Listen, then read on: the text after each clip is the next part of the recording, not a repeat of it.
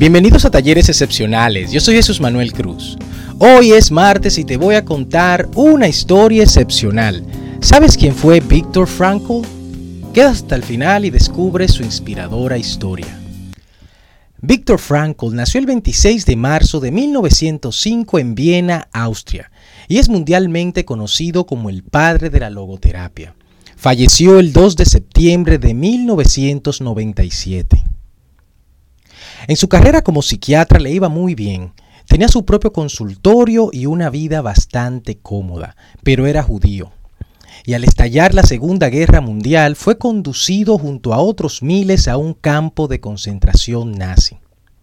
Al poco tiempo, su esposa falleció pues no aguantó las condiciones.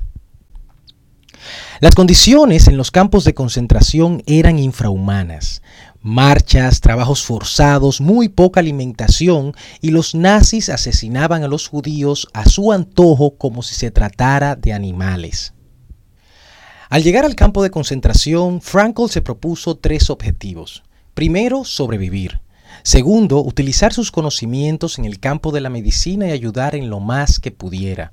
Y tercero, tratar de aprender algo. Imagínense, tratar de aprender algo en medio de esas terribles condiciones. Pues eventualmente Víctor logró todos sus objetivos y con lo aprendido de esa experiencia escribió el famoso libro El hombre en busca de sentido, en donde narra todo lo acontecido. Una de las cosas que más causó curiosidad a Víctor era cómo habían personas que sobrevivían a estas duras condiciones mientras otros no. Lo que descubrió fue la base fundamental y el mensaje principal de su libro. La fortaleza física era un factor importante en principio, pero eventualmente por la falta de alimentación todo el mundo se debilitaba y hombres de gran fortaleza física no sobrevivieron. El nivel de educación también parecía jugar un papel importante, pero las personas comenzaban a sufrir enfermedades mentales y sus conocimientos se esfumaban. Pero luego encontró un verdadero patrón común.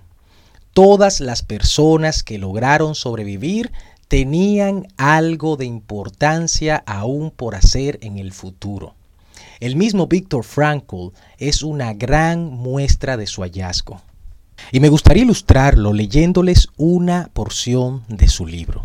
Cito, casi llorando de dolor, pensaba en la infinidad de pequeños problemas de nuestra vida miserable. ¿Qué habrá para comer hoy? Si me dieran una porción extra de chorizo, ¿la cambiaría por un pedazo de pan? ¿Cambiaría mi último cigarrillo que conseguí noches atrás por un plato de sopa? ¿Cómo puedo conseguir un pedazo de alambre para reemplazar uno de mis cordones? Me llegaban a repugnar las circunstancias que me llevaban día tras día y hora tras hora a pensar en estas trivialidades. Intentaba pensar en otras cosas. De pronto me imaginaba parado en un escenario iluminado, cálido y agradable de un salón de conferencias. Frente a mí la audiencia sentada en cómodos sillones me escuchaba atentamente. Dictaba una charla sobre la psicología del campo de concentración y así lograba trascender la situación actual más allá del sufrimiento y la observaba como si ahora perteneciera al pasado. Fin de la cita. Eventualmente estas visualizaciones se volvieron realidad y Víctor fue uno de los afortunados sobrevivientes y dictó infinidad de conferencias relacionadas a la psicología del campo de concentración.